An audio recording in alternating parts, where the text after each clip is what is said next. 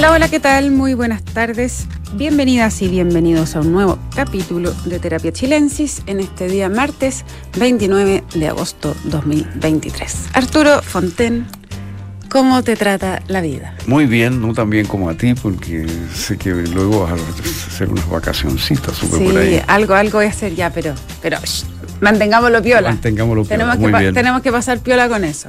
Bueno. Oye, está con nosotros Pablo Ortúzar como todos los miércoles. Pablo, ¿cómo estás tú?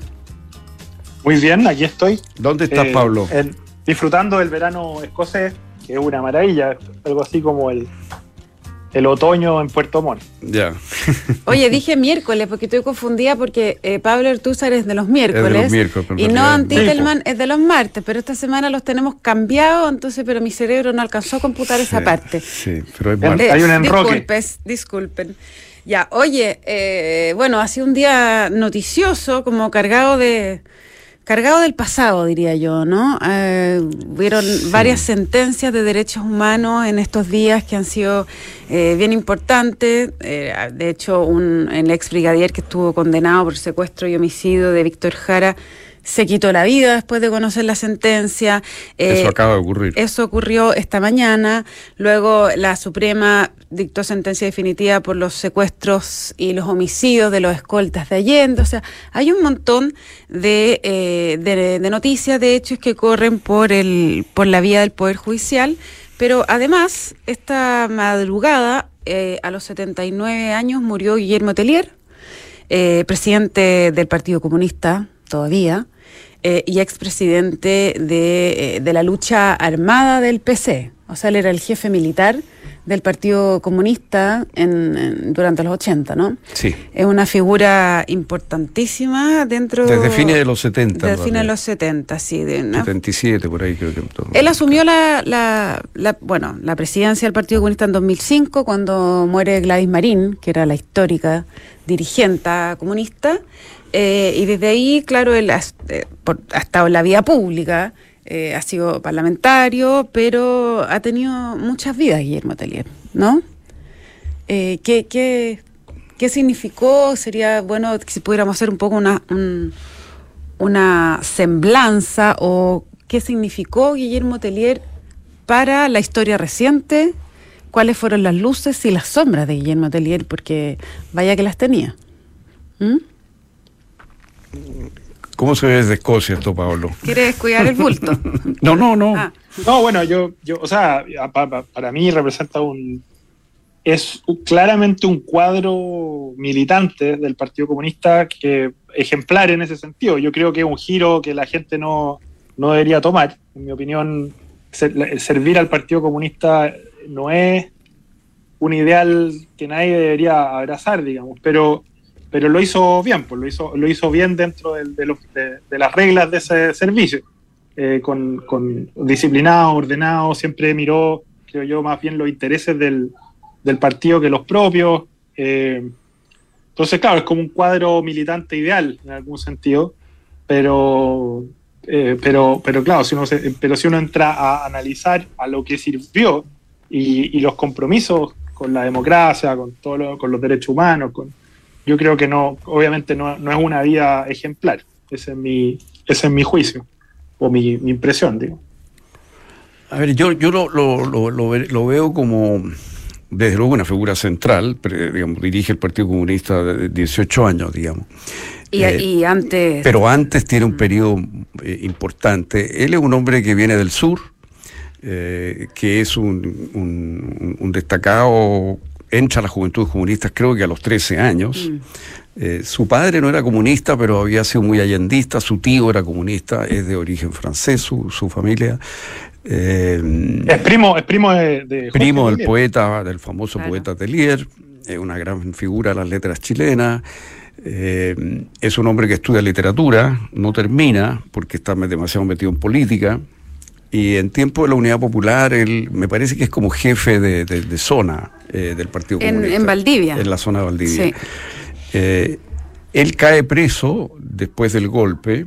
eh, él cae preso y está preso un buen tiempo Tuvo dos años en, la- en el sótano de eh, la aviación. en la aviación. Sí. Y después tuvo, me parece que en Tres Álamos, en Tritoque y Sí, Tres fue- Álamos o fue algo así. torturado. Eh, escribió un libro, una novela de esa experiencia que a mí me impresionó mucho, que a mí me pareció muy bien hecha. ¿Ah, sí? Es una novela muy autobiográfica, es casi un testimonio, pero no sé por qué lo puso como novela, pero parece, o por lo menos simula ser un testimonio muy fiel. Y una de las cosas que me, llama la, me llamó la atención y que recuerdo perfectamente de esa lectura es el impacto, aparte de las horrores que, le toca vivir, digamos, pero una de las cosas que a él le impresiona y que destaca en el libro es que en un momento dado lo llaman para un interrogatorio y le muestran una mesa, un mesón, no sé, donde hay carnet, fotos, eh, documentos, información interna del Partido Comunista extraordinariamente detallada, extraordinariamente y que había un montón de militantes que en ese momento estaban en la clandestinidad y que no sabían que había esa información. Que, lo que los otros lo tenían. Que, la tenían esa información. Y esto lo marca él mucho. Y marca mucho su trayectoria posterior, o sea, las cautelas que él toma, el profesionalismo con que él vive la clandestinidad cuando una vez que él sale porque él una vez que sale, pasado un tiempo, es contactado y eh, por el PC para y se hace cargo del aparato militar del Partido Comunista. El Partido Comunista, con la Gladys Marina, hace un giro completo, jubila a todos los antiguos próceres del Partido Comunista, Luis Curbalán, Orlando Milla, Bolodia Telte, bueno, cada uno sigue haciendo su propia vida, digamos, pero dejan de tener injerencia en la conducción del partido. Y el partido se compromete con la lucha armada, o sea, como se dice en esos momentos, con todas las formas de lucha. Eh, que incluye la, la, vida armada. En el fondo, el modelo pasa a ser eh, eh, Somoza, la idea de que Pinochet puede ser derribado militarmente como lo fue Somoza. Y de hecho el Partido Comunista entonces, que había sido un partido... Nicaragua, que bueno... Nicaragua, claro, Nicaragua. De hecho el Partido Nicaragua sandinista, que, que, que, en el fondo la, el levantamiento popular logra derrocar al dictador y tomar control del país. Y eso es el, el, es el eso el año 79 un poquito antes, el Partido Comunista Chileno hace este giro. Ah, no, perdón, sí, eso, eso ocurre, sí, sí, pero el giro lo hace un poco antes el Partido Comunista, antes de que caiga Somoza, ya el Partido Comunista chileno Había toma este modelo, Toma este modelo, y cosa que no era esperable, el Partido Comunista empieza a mandar jóvenes a ser entrenados en Cuba, cosa que marca un corte muy grande con la historia del Partido Comunista chileno que había sido pro, soviet hincha, como decía Corbalán, pero no Cuba hincha, nunca mm. Cuba hincha. Pero empieza a entrenar jóvenes en Cuba y esos jóvenes tienen su bautismo de, guerra en Nicaragua. Los, líderes del, Frente Patriótico Manuel Rodríguez eh, combaten en el Frente Sur de Nicaragua y llegan a Chile con esa experiencia ya y llegan a repetir esa experiencia de sublevación militar que, logra derrocar al dictador Somoza, como decía Pablo, y, establece el régimen sandinista que sigue hasta hoy, capitaneado por, por Ortega, que era uno de los líderes del movimiento sandinista. Eh, el modelo del Partido Comunista entonces deja de ser eh, la vía electoral. Sí, yo entiendo que eso fue el 80 cuando se hizo ese cambio. El año, no, no el 77, o sea, fue el año 80 en que el PC adquiere este, todas las formas de lucha, incluso las más agudas, eh, en una política que se llamó la rebelión popular de masas. Eso fue el cambio de eh, década. que, que, es el cambio de donde la Gladys Marín toma el control y se produce este giro. Ya, yo pensé que había sido un poquito antes. Bueno, en todo caso, antes de eso ha habido dos estructuras clandestinas del Partido Comunista que han sido descubiertas y han sido eh, liquidadas asesinadas durante eh, la, dictadura de Pinochet.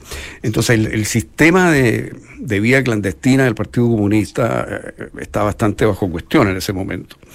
El Partido Comunista entonces no toma el camino que va a desembocar en la concertación, que significa aceptar las reglas del juego y establecer una negociación y finalmente entrar al plebiscito y hacer una reforma de la Constitución y hacer toda la transición pactada, digamos, que, que, prima en Chile. El Partido Comunista toma el camino más bien tipo sandinista, armado, y ese camino, eh, Telier tiene un rol fundamental porque era el jefe del partido de la parte militar y era el enlace directo del partido con el Frente Manuel Rodríguez, que era el brazo operativo, el, Frente Patriótico. Y que después se les desbanda, o sea, lo intentan desmontar y termina, bueno, se arma el Frente Autónomo y. Claro, después ellos. Pasa lo que pasa. Una parte de ellos sigue por su cuenta después. Cuando, cuando ellos deciden que ya esa etapa terminó. Pero él eh, era el enlace con Pellegrín. Por supuesto, por supuesto. Entonces, estuvo en Carrizal Bajo, él estaba enterado todo del atentado de, Pinochet, lo autorizó. Claro, que fueron los eh, dos grandes hitos, digamos, del, del, del, frente en esos años, que fue el intento de asesinar a Pinochet, que casi resultó, y el enorme internación de armas que era justamente eh, un, armamento bastante masivo el que se logró internar gracias al apoyo de, de Cuba. Y eso. Que son, que son, esas son armas gringas que traen de Vietnam. Exacto. Eh, y la, la, botes pesqueros las dejan ahí y las introducen en el norte. Entonces, en fondo, no, son armas que Cuba haya mandado desde Cuba, sino que la, son, son, transportadas desde Vietnam, que son restos de la, de la guerra de la guerra de Vietnam. Son, claro, por eso son fusiles. Que son particularmente inútiles para el ejército vietnamita porque eh, funcionaban muy mal, creo, la M16. Yo no cacho nada de armas, pero funcionaba mal, era un armamento que no funcionaba bien en condiciones de jungla. Entonces tampoco es que la iban a echar de menos. Bueno, pero ese, ese es el armamento que llega, exactamente como tú dices, viene fundamentalmente de Vietnam, pero Cuba es el que ha hecho la operación, participan los hermanos de la cuadra, esto es una operación de alto nivel eh, cubana, eh, y, sin embargo la DINA descubre el armamento en Chile y, y el asunto fracasa. Mm. Entonces, en definitiva, pese a que hay algunos logros, la vía armada en Chile fracasa. Eh, militarmente fracasa. Y de hecho el frente es deshecho y cuando intentan mantenerlo ya sin el Partido Comunista, ya con la democracia, asesinan a Jaime Guzmán, pero tampoco logran mayor cosa. Y el secuestro de Cristian Edwards. Y el secuestro de Cristian Edwards, hacen algunas acciones adicionales, pero en definitiva son liquidados y los que, no tienen ningún sentido. O sea, claro, el, retén de los queños y ahí es donde eh, mueren eh, Raúl Pellegrín, que era el líder del, frente, eh, armado, y la comandante Tamara. Sí. Que era Cecilia Mañi. Cecilia Mañi. Oye, hay, un, hay una entrevista de Guillermo Tellier que dio hace 10 años justo a la tercera, que es muy reveladora, él, como que hace un, desclasifica un poco cómo había mm. sido su vida, tiene unos episodios bien increíbles, me, me, llamaba la atención, o sea, me acordé de esto cuando Pablo decía que había sido un, comunista muy, muy ordenado. Él, eh, bueno, se, se pasa a la clandestinidad, primero, primero torturado, preso, dos años, y ahí pasa la clandestinidad y estuvo 10 años sin ver a, sus, a su familia, a sus mm. hijos, nada, o sea, se distanció. Su mujer, la madre de sus dos primeros hijos había muerto, entonces esos niños se criaron con la madre de él, eh, su abuela, eh, y él ahí tenía otro hijo recién nacido que tampoco lo vio 10 años. Dice que una vez se eh, juntó con su mamá y su hija en, una estación de trenes, pero hablaron dos palabras muy eh, distantes y se fue. O sea, él nunca dejó rastro de nada porque sabía que eh, la, o sea, la evidente forma que uno le pillaran era juntarse con la familia. Entonces nunca lo hizo, fue cambiando de casa en casa. Bueno, su, chapa más conocida era Sebastián Larraín. Eh, vivía en un departamento en Las Condes. Sí, una época vivió a dos cuadras de Pinochet, presidente Razzoli. Sí, tal cual, aquí en el Golf. Eh, y bueno, Sebastián Larraín fue un nombre que se le ocurrió inventar cuando estaba tomando una, una hora al médico. Entonces se le había, parece que se le olvidó todos los nombres de las identidades que tenía en ese momento y dijo Sebastián Larraín y dice que ese nombre después le abrió muchas puertas, que, que, fue un, un, un gran invento de ese momento. Pero más allá de lo anecdótico, hay una parte de esta entrevista que a mí me parece muy reveladora eh, de Guillermo Tellier. En, el fondo, él se hace cargo un poco de el frente. Le preguntan si es que hubo acciones del frente que el partido no autorizó. dice, de repente surgían situaciones que nos pillaban de sorpresa. Le preguntan, ¿y el secuestro del hijo de Manuel Cruzat? Gonzalo Cruzat tenía 11 años, fue secuestrado por el Frente en abril del 84, cuatro días secuestrado y lo liberaron después de un de un eh, millonario rescate. Bueno, él responde, fueron cuestiones complicadas. Rápidamente eso lo desechamos de nuestra forma de actuar. Ellos, el frente, sabían que tenían que apegarse estrictamente a una disciplina, tenían que hacer cosas medidas, viendo qué efecto podían causar. La mayoría de las cosas eran propagandísticas. Le dicen, los asaltos a bancos y financieras también eran aprobados, no, a bancos no, que yo recuerde, a armería sí, eso era aceptado. Este tipo de cosas son de cajón de las que tenían que hacer, evidente. También asalto a camiones con pollos que se repartían en poblaciones. Y esta es la frase que a mí me, llama la atención. Dice, ahora yo le quiero decir que el frente actuaba con bastante responsabilidad. Lo que pasa es que acciones de este tipo traen consecuencias. Hay pérdidas de vida, riesgos. Los que están metidos en esto sabían lo que estaban. ¿A quién se refiere con responsabilidad? Le dicen con qué frente actuaba con responsabilidad. Y Telier contesta es que ellos no se excedían. Eh, como le dijera yo, no hacían cuestiones desmedidas. El frente llegó a ser popular. Si ellos le hubieran hecho, daño a la población, hubiera sido lo mismo que hacían los milicos, que entraban a la población, le sacaban la, la cresta a la gente. Dice, es cierto que al frente le dieron duro, lo mataron mucha gente y el frente respondió. Pero la visión, estoy hablando de una entrevista del 2013. El 2013, Guillermo Telier pensaba que el frente actuaba con, responsabilidad. Eso a mí me llama la atención eh, de, los filtros, ¿no? Mm. De los filtros con que se, se mira hacia atrás después de tantos años. Mm. Porque es como, eh, una persona no puede decir hoy día que eh, no, los militares actuaban con responsabilidad, ellos hacían, no hacían actos desmedidos. Tampoco, ¿no? Bueno, yo creo que lo que él nunca se echó, digamos, nunca se arrepintió de, esa etapa. Al contrario, se enorgullecía de esa etapa. Y, después, claro, a él le toca, así como le toca liderar esa etapa, que es la lucha armada, digamos, en la que es derrotado claramente.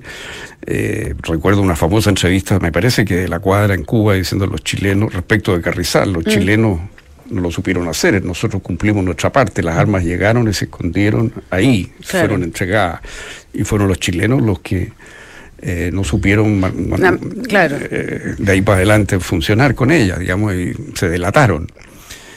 Ahora, eh, después Telier tiene otra etapa en su vida, que es la etapa donde él reconduce, y es una de las etapas más impresionantes de él como político, digamos, que él reconduce el partido a la vía electoral mm. democrática, logra que el partido llegue al Parlamento, y durante estos 18 años que él preside el partido, eh, logra que el partido logre estar en el gobierno con la nueva mayoría y luego ahora con Boric. Boric lo fue a ver hace dos semanas. Y crecer muchos militantes. Claro que sí, y, tener una generación nueva de gente, eh, o sea, en el fondo reconectó con un, con un mundo, pero me impresiona el, la visión todavía eh, un poco libre, ¿no? Bueno, claro. A mí no, a mí no me impresiona porque... No, dale.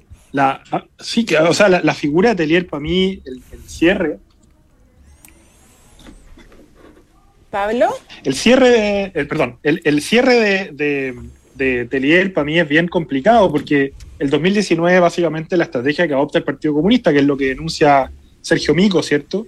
Es una de, derribar a, Piñera, que es un presidente democráticamente electo. Eh, y Telier lo dice, o sea, Telier en algún punto llama a Piñera a renunciar por la presión, buscando que, renuncie por la presión callejera. Entonces, a mí, por eso yo decía al principio, a mí me parece que es una persona que nunca, nunca tuvo un compromiso más que instrumental con la democracia, finalmente.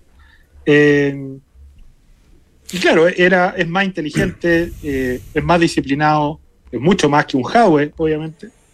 Pero la pregunta es, la pregunta para mí es, si es que los objetivos y la, ideología perseguida por, por Guillermo Tellier le hacen algún bien o le hicieron algún bien a la democracia chilena y a la convivencia política de los chilenos, y ahí mi juicio eh, finalmente, digamos, es negativo. Bueno, hay que pensar que el Partido Comunista en su último congreso reivindicó su compromiso con la doctrina de Lenin, digamos, mm. o sea, sigue siendo un partido por lo menos que se dice leninista. Y en la revuelta del 2019, como tú dices, efectivamente el partido llamó a, a que Piñera renunciara y, no estuvo en el pacto. No estuvo en el acuerdo con la nueva constitución. constitución ¿no es cierto? Ellos estábamos bien esperando que, que Piñera renunciara o que cayera por efecto de una acusación constitucional. Eh, esa era más bien la posición, no eh, ir a, una nueva constitución. Entonces, sí, efectivamente ellos han estado en, esta postura que es típica del Partido Comunista Chileno, que por una parte es legal y, y apuesta a la vía de los votos, pero siempre un pie en la calle, ¿no? Eh, eh, ese ha sido un poco la... Una patita en cada lado. Bueno, él lo dice en esta misma entrevista, que, que, se relaciona con lo que, con lo que tú estás diciendo. Dice, eh, cuando habla al final de la concertación, de, del fin de la dictadura, entonces dice, usted escucha a Ricardo Lagos que dice, aquí derrotamos la dictadura con un lápiz y un papel. Mentira si no hubiera existido todo ese sacrificio del pueblo de lucha, no hubiera sido posible. O sea, él está en, en, la vuelta a la democracia, que dices tú, en, en, construir un partido político dentro de la institucionalidad, pero le asigna una enorme importancia sí, a mí eso, eso, eso me parece a mí muy extraño, porque yo creo que más bien eh, las acciones del, del Frente Patriótico y del MIR más bien robustecían eh, a, la dictadura, más bien eh, le daban razón a los duros, a los que no querían avanzar a la democracia. Y, en ese sentido yo no, no, creo que haya sido un mayor aporte a la transición. Ahora, sí es cierto que después él hace este giro y logra una cosa muy extraordinaria como líder político ya en el periodo democrático, que es lo que tú decías, eh, que el partido se renueve, que mm. aparezcan nuevas figuras, que sea un partido con juventud, con juventud capaz, promisoria, que es una cosa única en el mundo, porque no hay ningún partido comunista que yo sepa en el mundo eh, compitiendo en democracias eh, con la fuerza y con las figuras que tiene el Partido Comunista chileno. O sea, el Partido Comunista chileno es una cosa muy única en el mundo. Mm. No existe algo así en Francia hoy día o en Italia, países donde había partidos comunistas de gran fuerza eh, y de gran importancia, por decir un ejemplo, digamos, ¿no? No, habría que ir como a Bielorrusia. ¿Perdón? Que habría que irse como a Bielorrusia. bueno, pero claro, ya son, son, regímenes autocráticos eh, de, otro, de otro orden, digamos. Pero en democracias como la nuestra, digamos, democracias liberales, digamos, que haya un partido comunista potente, con juventud, con fuerza, que gane elecciones, que esté en el gobierno, que es una cosa bastante única. Bueno, se conecta con lo que conversábamos ayer con, con Andrés Benítez en el programa, que era esto del, del de la fuerza que tiene la, la ministra Vallejo que es como la principal cara. Bueno, esa es una, claro, esa es una de las caras principales de, esta renovación del partido, pero lo, curioso es que en casi todas partes del mundo, el derrumbe de la, del muro de Berlín y el derrumbe del mundo comunista soviético, checo, húngaro, qué sé yo, en prácticamente todas partes del mundo significó que el comunismo desapareció como alternativa. Y sin embargo en Chile se mantiene. Eh, es una peculiaridad nuestra. Y en eso Telier ha tenido un rol muy importante. No, fundamental. Bueno, el, para los que se preguntan, ese, eh, Guillermo Telier murió después de una, de una enfermedad bastante larga, producto de, eh, él quedó con muchas secuelas después de tener COVID. Y primero estuvo hospitalizado un buen tiempo, luego salió y eh, ya los últimos meses volvió a estar hospitalizado y, murió eh, esta madrugada en el, en el hospital de la Universidad de Chile. Pablo Ortuzar, ¿estás por ahí? Aquí estoy. Ya, ¿alguna palabra al cierre que se nos acaba el tiempo? Eh, no, la verdad es que no. No, o sea, es interesante el tema del COVID largo, porque yo no sé si es que ha habido políticas públicas orientadas a tratar de hacerse cargo. Acá por lo menos es un tema bien complicado porque es un número no muy grande de la, de la población, pero, pero parece que las secuelas de sufrir esto, esto digamos, este, este, este COVID alargado son bien terribles. Eh, y, los sistemas de salud eh, y, digamos la cobertura, no sé si se ha hecho cargo de esa, de esa todavía secuela de la pandemia. Es cierto, no, no, no, no le hemos hecho el seguimiento a ese tema. Arturo, Pablo, muchísimas gracias por esta conversación. Eh, les cuento que la transformación digital de tu empresa nunca estuvo en mejores manos. En Sonda desarrollan tecnologías que transforman tu negocio y tu vida, innovando e integrando soluciones que potencian y agilizan tus operaciones. Descubre más en sonda.com. Sonda Make It Easy. Quédese con nosotros en Radio Duna porque a continuación información privilegiada al cierre y luego sintonía crónica debut junto a Bárbara Espejo y Francisco Aravena. Muchas gracias a los dos. Que estén muy bien y nos encontramos mañana con más terapia. Buenas noches. Buenas noches. Buenas noches.